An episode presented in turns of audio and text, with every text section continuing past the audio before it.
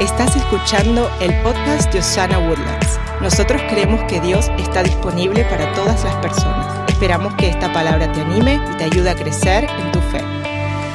Yo creo firmemente que Dios todavía da nuevas fuerzas a los que están cansados. ¿Cuántos creen eso? Yo creo firmemente, con todo mi corazón, que Dios todavía puede restaurar a las personas que le han robado lo que Dios le había dado. Estoy segurísimo, con todo mi corazón, de que si nosotros no, no, nos rendimos, si nos tomamos de la mano de Dios en este tiempo, vamos a llegar a la tierra prometida que Dios nos ha dado a nosotros, como iglesia, como familia y a ti para tu familia chiquitita en tu casa. ¿Cuántos lo creen en este lugar en esta tarde?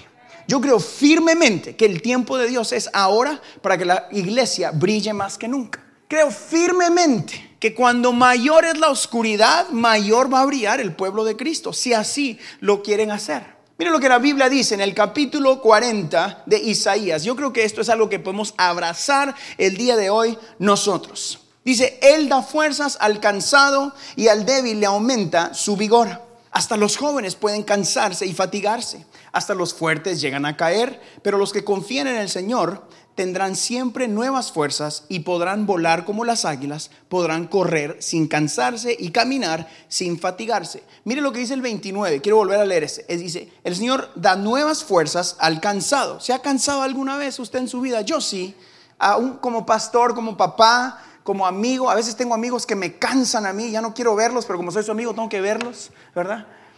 Y qué bueno que Dios nos da fuerza cuando estamos cansados. Y luego la segunda parte de eso dice, y al débil le aumenta su vigor. Yo me pregunté cuando estaba haciendo este mensaje, ¿qué es vigor? ¿Por qué el Señor nos da nuevas fuerzas? Y después dice, y nos aumenta el vigor. Entonces me fui al diccionario y escuche bien lo que dice la definición del diccionario de la palabra vigor. Vigor, dice el diccionario, es fuerza o, esto es clave, energía interior de un ser vivo. Qué interesante que cuando recibimos a Jesús, lo primero que recibimos es una nueva vida.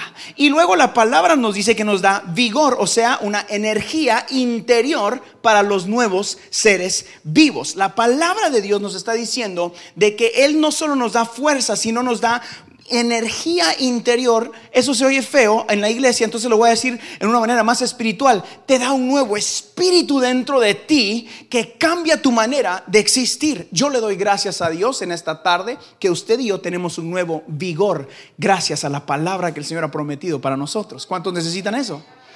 Esta semana me pasó algo muy interesante. Yo no soy muy bueno con las computadoras, pero tengo amigos que son muy buenos con las computadoras. Eso es una bendición. Y yo necesitaba una conexión específica para mi estudio de grabación esta semana. Había una conexión viejita que yo necesitaba conectar. Yo tengo una computadora, hace unos años me compré una nueva y esa computadora, Dios bendiga a los de Apple, solo tiene un tipo de conexión. Antes traían un montón, ahora tiene uno.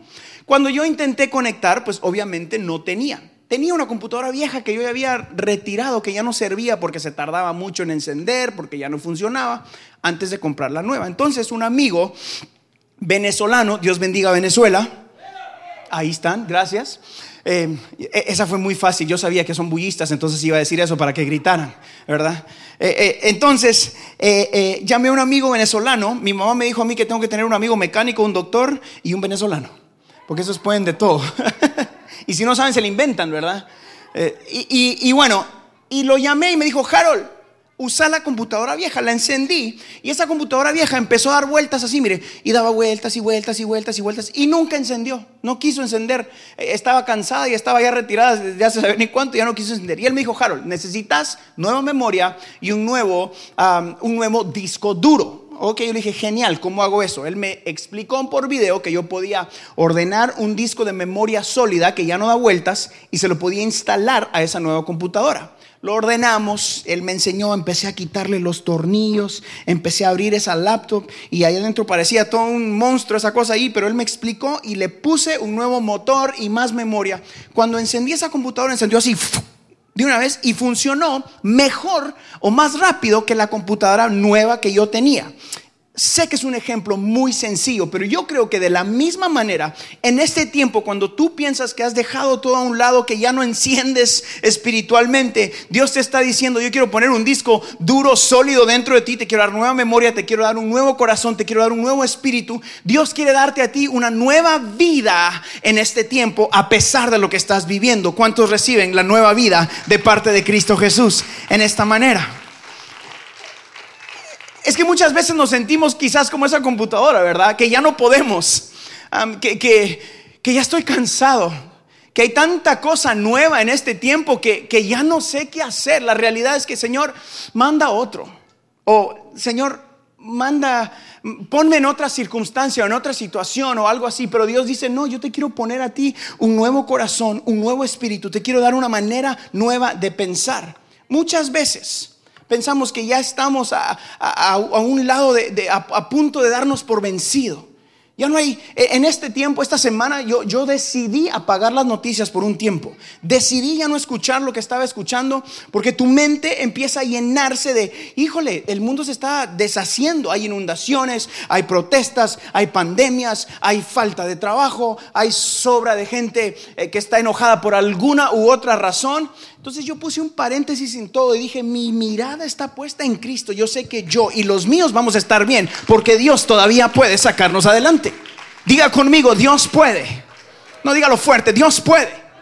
Yo lo creo firmemente. Mira lo que la Biblia dice en Hebreos, en el capítulo 4, versículo 16. Esto es Biblia. Así que, cuando tengamos alguna necesidad, acerquémonos con confianza al trono de Dios. Punto. Él nos ayudará porque es bueno y nos ama. Déjame el versículo ahí arriba. ¿Se da cuenta que dice que Dios nos va a ayudar porque Él es bueno y no porque usted es bueno? Eso fue clave para mí cuando yo lo estaba estudiando esta semana. Y dije, pausa, para que piense. Dios no nos ayuda porque tú te has portado bien, entre comillas.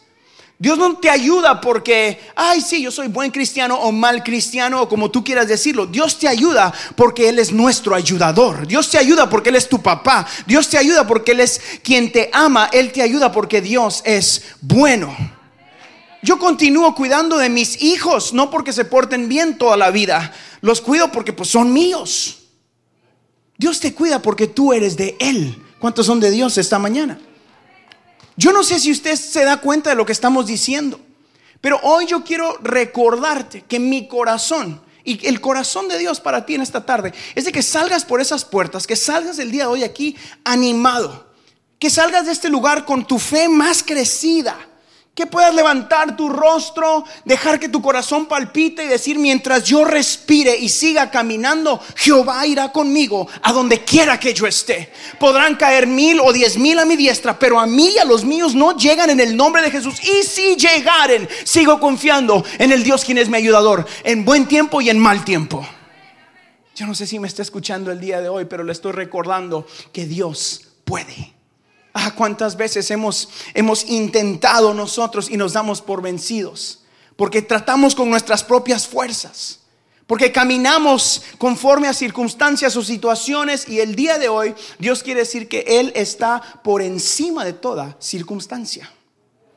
Así que yo escribí tres consejos. Esta semana vamos a hacer tres consejos súper simples, como lo hacemos todas las semanas. Yo quiero animarlo a que lo escriba. Si usted está mirándonos en línea, comente ahí, haga algo, pero usted escríbalo porque así se le recuerda. Número uno, primer consejo del día. ¿Está listo?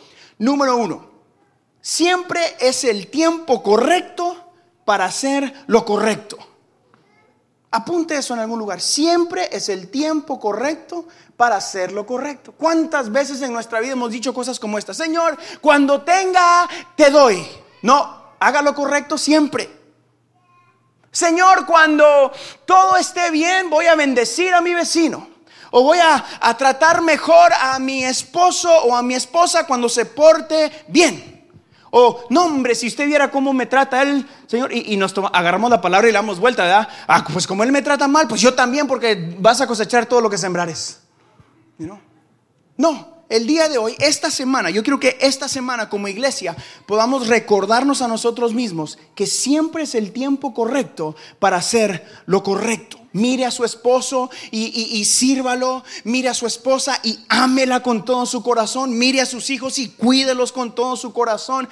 Haga lo correcto porque eso fue lo que Dios lo llamó a hacer. Ahora más que nunca es tiempo de predicar y ser luz con nuestras acciones.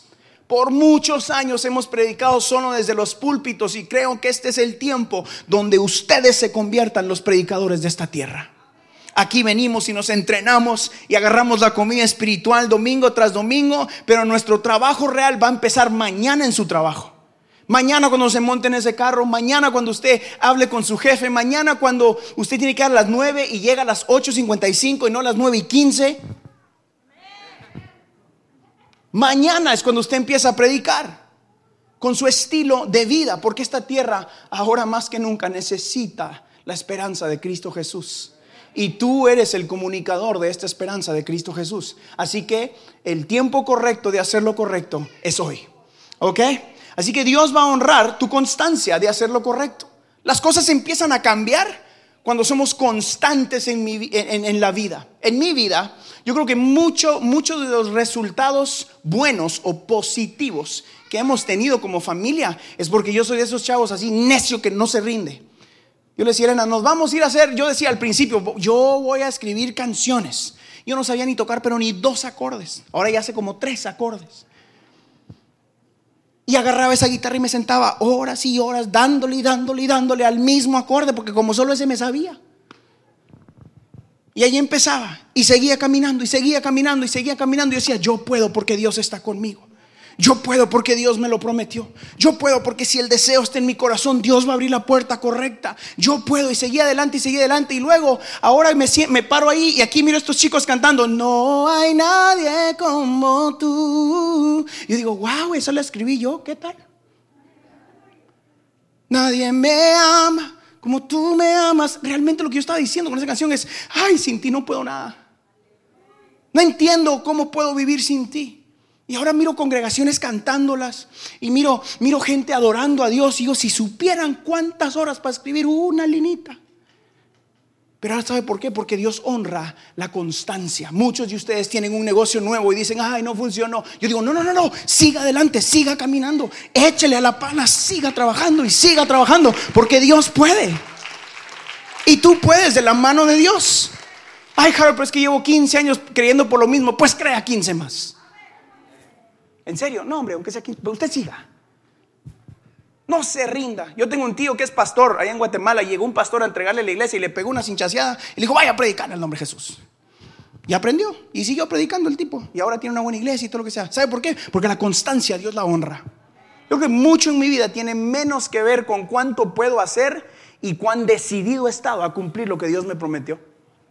Ok, número uno, siempre es el tiempo correcto para hacer lo correcto. Número dos, apunte esta, tú dependes de su amor y gracia. Amor y gracia. Mira lo que dice Segunda de Corintios. Esto es Biblia, no lo estoy diciendo yo. Escuche. Dice, Segunda de Corintios, capítulo 12. Pero el Señor me ha dicho. Este es Pablo escribiendo a los Corintios y le estaba diciendo lo que le mandaba a decir a la iglesia. Así que usted tome eso para usted en esta tarde. Mi amor es todo lo que necesitas. Mi amor es todo lo que necesitas, pues mi poder se muestra plenamente en la debilidad. Así que prefiero gloriarme de ser débil para que repose sobre mí el poder de Cristo. ¿Sabe qué está diciendo aquí la palabra? Es cuando más débil te sientes, es cuando más Dios se hace fuerte dentro de ti.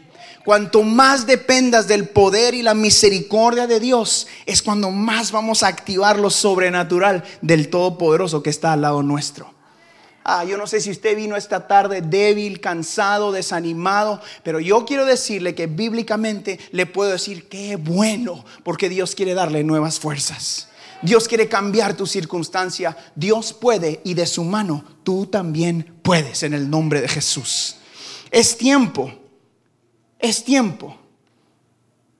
Es tiempo de que entendamos en nuestra debilidad que Dios nos hace más fuerte.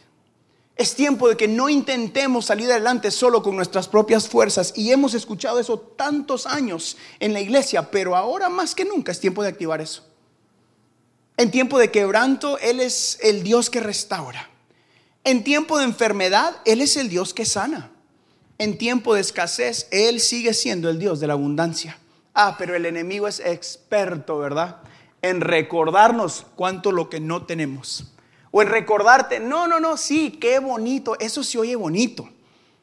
Eso sí oye bonito, pero para ti, o como yo escucho, para vos, eso no funciona. Vos seguís siendo esto o el otro y usted llene ahí la línea. El día de hoy es mi corazón como pastor de la iglesia recordarle a usted que usted es hijo e hija de un Dios que es todopoderoso, el Dios que todo lo puede. Y hoy mi corazón con este mensaje era que usted saliera de estas puertas con su fe activada, encendida, para que usted se pueda mirar en el espejo y decir, estoy guapo, pelón pero guapo, gordito pero sexy. Ea, dijo aquel, como usted quiera, pero mi corazón es de que usted se mire en el espejo y se sienta y se mire como Dios lo mira. Dios realmente está hablando palabra de vida sobre su iglesia en este tiempo. ¿Sabe por qué? Porque este mundo se está muriendo sin Cristo y sin esperanza. Porque este mundo está dependiendo de economías, este mundo está dependiendo de gobernantes y usted y yo tenemos la esperanza y la respuesta para este mundo que sigue y siempre ha sido Cristo Jesús. Damas y caballeros, Jesucristo sigue siendo la respuesta. No hay otra. Escuche lo que dice el Salmo 29, capítulo 11. El Señor fortalece a su pueblo. El Señor bendice a su pueblo con la paz. Si hoy ponemos nuestra confianza en Cristo, Él nos, nos extiende su gracia y su misericordia. Número uno, dijimos, siempre es el tiempo correcto para hacer lo correcto. Número dos, tú dependes de su amor y su gracia. Y número tres, Dios honra y bendice tu fidelidad. Escriba esa. Dios honra y bendice tu fidelidad. Muchas veces estamos, hemos estado a punto de recibir la promesa de Dios para nuestras vidas y nos rendimos en, las en los últimos metros antes de llegar a la meta. Yo recordaba en el primer servicio que cuando, hace muchas lunas, dije yo, hace bastante tiempo, a mí me gustaba correr. Ahora no me gusta correr, solo corro cuando voy a la refri, pero, pero, pero ya no me gusta correr como antes, pero antes yo corría tres millas diarias, era no sé por qué, le digo a mis hijos, ahora ya no corro porque cuando voy manejando y miro a alguien corriendo, sus caras siempre se miran como caras de sufrimiento, nunca he visto a alguien corriendo así feliz, no, todos se miran tristes cuando andan corriendo, ¿verdad? Como que todo les duele. Pero en ese tiempo yo corría y recuerdo que la primera mía siempre era muy emocionante. La de en medio siempre cuestionaba, ¿por qué ando aquí corriendo como loco? Y la tercera mía me dolían hasta las uñas. Y yo decía, jamás en mi vida vuelvo a correr una carrera de estas. Me dolían los tobillos, y eso que era más joven, me dolían los tobillos, las piernas, los dedos, me dolía todo. Y cuando terminaba la carrera, en el último pedacito antes de llegar a la meta, yo siempre me recuerdo recibir como que cuando ya miras la meta empiezas a correr más rápido, ¿verdad? Nuestras vidas espirituales son iguales. Pero muchas veces en esa segunda mía, en cuando ya estás llegando al final, muchos de nosotros empezamos a darnos por vencido. Y decimos, ah, ya no, ya no quiero hacer esto, nunca más. Yo me recuerdo tener muchas pláticas conmigo mismo cuando yo decía, ¿qué ando haciendo aquí como loco corriendo si nadie me anda correteando? Decía yo. Y creo que nuestra vida espiritual es igual. Muchos de nosotros nos perdemos las bendiciones de Dios porque nos damos por vencido antes de llegar. Escribí en mis notas, cerramos el último capítulo sin ver, sin darnos cuenta del final. Cerramos el libro antes de leer el último capítulo. Cerramos el negocio antes de que Dios diga, no, no, no, espérame, yo solo quería que aprendieras a depender de mí y no de tu inteligencia. Nos damos por vencido con nuestros hijos o nuestro matrimonio cuando Dios dice, no, no, no, no, no, no, no, solo quería que me dijeras que me necesitabas. Dejamos de venir a la iglesia, de dar tus diezmos, ofrendas, de predicar, de lo que tú quieras, llena tú ahí. Y Dios dice, no, no, no, no, no, dame la oportunidad de bendecirte. Dame la oportunidad de ser el Dios que yo quiero ser contigo. Es que la realidad es que Dios nos ofrece seguridad y fortaleza pero cuando le somos fieles. Y a veces la fidelidad de Dios, no me pregunte por qué, pero así funciona, requiere que camines por un desierto. Yo quisiera despertarme y que todo fuera todo fuera color de rosa todos los días, pero no es así. No es así. Es necesario pasar por momentos difíciles para aprender en nuestra vida a depender de Dios. Y algunos de nosotros en el momento difícil, cuando ya va saliendo a punto de entrar a la, tierra prometida, dices, no, mejor demos la vuelta, vamos para Egipto de regreso. Y Dios en esta tarde te quiere decir, yo honro tu fidelidad y bendigo tu fidelidad. No cierres el capítulo demasiado temprano. Esperar en Dios es difícil, pero siempre, siempre, siempre trae buenos resultados. Algunos de ustedes han, estado esperando por mucho tiempo.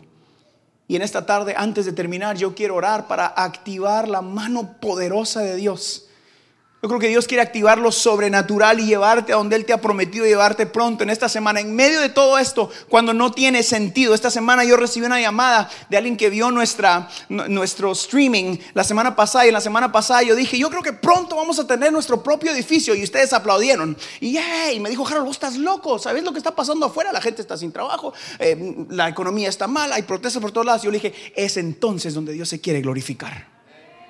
Porque nosotros no dependemos de lo que está sucediendo, yo dependo de Cristo Jesús. Me, hizo burla porque dije, ya tenemos el dinero para comprar el edificio. Y, después le dije, sí, lo tenemos todo, lo que pasa es que está en sus bolsas todavía. Y Dios, vos sí, sí, serás, me dijo. Yo sí, sí soy así de loco y así de lleno de fe, como querás llamarlo. Yo entiendo que mi Dios puede con Osana Woodlands. ¿Cuántos creen eso en el nombre de Jesús?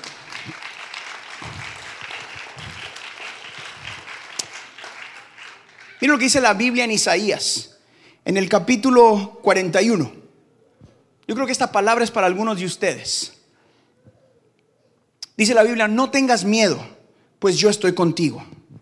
No temas, pues yo soy tu Dios.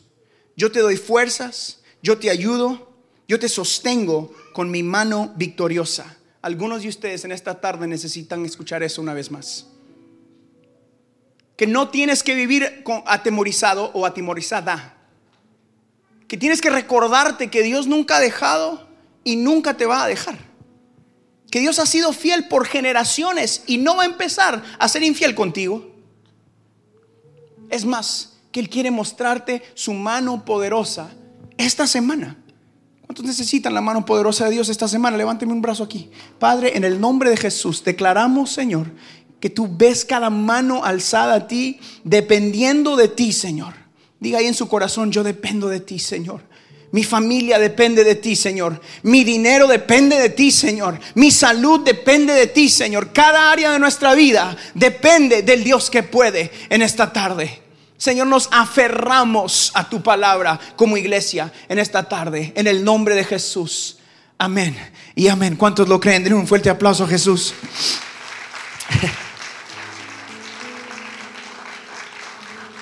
Dios te está diciendo esta semana, toma mi mano. Yo quiero encaminarte en este tiempo.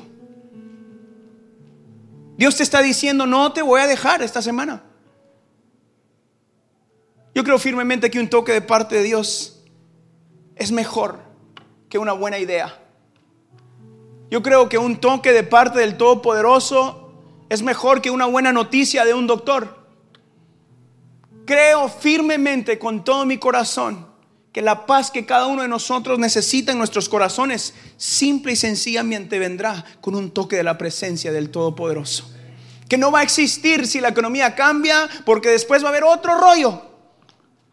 Que en unas semanas cuando ya no vengan ustedes con máscaras va a haber otro rollo. Y vamos a seguir necesitados de la presencia de Cristo Jesús. Yo no sé usted, pero a mí no me sorprende todo esto, todo esto. La Biblia ya decía que todo esto iba a pasar. Lo que me sorprende es cuánta gente se le olvida lo poderoso del Dios en el que hemos creído. Nuestro Dios sigue estando en el trono, recuérdese de eso esta semana. Nuestro Dios sigue siendo el que tiene la última palabra para ti y para los tuyos, a pesar de lo que digan doctores. You receive that. Él sigue teniendo la última palabra. Eso no ha cambiado. Dios sigue teniendo la última palabra para tu matrimonio a pesar de que pienses que todo está perdido. Dios sigue teniendo la última palabra para tus hijos, aunque estén actuando como tú quieras. Si tú se los entregaste al Señor, Él no los va a soltar en el nombre de Jesús. He just won't. Porque Él no falla. Primera de Corintios dice esto, mire, más Biblia. Primera de Corintios dice, por lo tanto, mis queridos hermanos, este es Pablo escribiendo a los Corintios, sigan firmes y constantes, trabajando siempre más y más en la obra del Señor. O sea, esto, porque ustedes saben que no es en vano el trabajo que hacen en unión con el Señor. Amigos, hermanos, iglesia Osana y ustedes que nos miran en casa, nada de lo que estás haciendo para Cristo es en vano. Esto dará buen fruto porque tú estás sembrando en buena tierra. Esto dará buen fruto porque estás invirtiendo tu tiempo. Estás invirtiendo tus finanzas, estás invirtiendo el tiempo de tus hijos, de tu familia. Todo esto no es en vano porque estás sembrando en el Dios que puede. Estás sembrando en el Dios que puede. Hoy más que nunca debemos seguir adelante creyendo Hoy más que nunca este mundo necesita que prediques con tus acciones. Hoy más que nunca esta tierra necesita hombres y mujeres de negocios que se paren en la roca y que digan Jesucristo es quien me da a mí la bendición. Necesitamos papás que realmente enseñen a sus hijos a ser hombres y mujeres de Dios en este tiempo. Necesitamos esposas que amen y respeten a sus maridos. Necesitamos hombres que amen y respeten a sus mujeres. Necesitamos predicar no solo desde un púlpito. Es tiempo de que cada uno de nosotros prediquemos que Dios puede desde nuestras casas. Es tiempo de que la iglesia salga de la iglesia. Es tiempo de que tú y yo nos paremos en la brecha y seamos los soldados de Cristo que fuimos llamados a ser. ¿Cuántos creen eso conmigo en esta tarde? Que díganme un fuerte amén o apláudale a Jesús, por favor.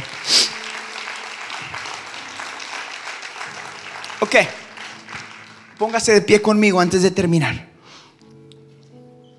Les quiero recordar rápidamente los tres consejos para esta semana. Número uno, siempre es el tiempo correcto para hacer lo correcto.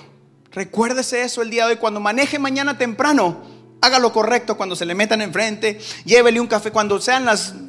Si entra a las 9 y llega a las 8.55 mañana. Empiece a hacer lo correcto en todo tiempo. ¿Ok? Número dos, recuérdate que tú dependes de su amor y su gracia. Eso es Biblia, 2 de Corintios 12.9. ¿Recuerdas eso? Lea la palabra de Dios. Declare la palabra de Dios esta semana. Y número tres, Dios honra y bendice tu fidelidad. Dios honra y bendice tu fidelidad. Juntos como iglesia, hoy podemos declarar que nuestro Dios es suficiente para esta tierra. Escúcheme bien, yo quiero firmemente que nuestra iglesia, Osana Woodlands, pueda ser una iglesia que predique lo que creemos y eso es Dios está disponible. Si no sabe nada de nuestra iglesia, sepa eso. Nuestro trabajo es decirle a la gente que Dios está disponible. Y eso quiere decir que Dios puede cambiar sus familias, que Dios puede cambiar sus finanzas, que Dios puede rescatar sus matrimonios, cada área de su vida. Hoy, en este tiempo, más que nunca, yo creo que es el tiempo de Osana Woodlands de predicar, Dios está disponible. Y necesitamos más de ustedes predicando esto a las naciones.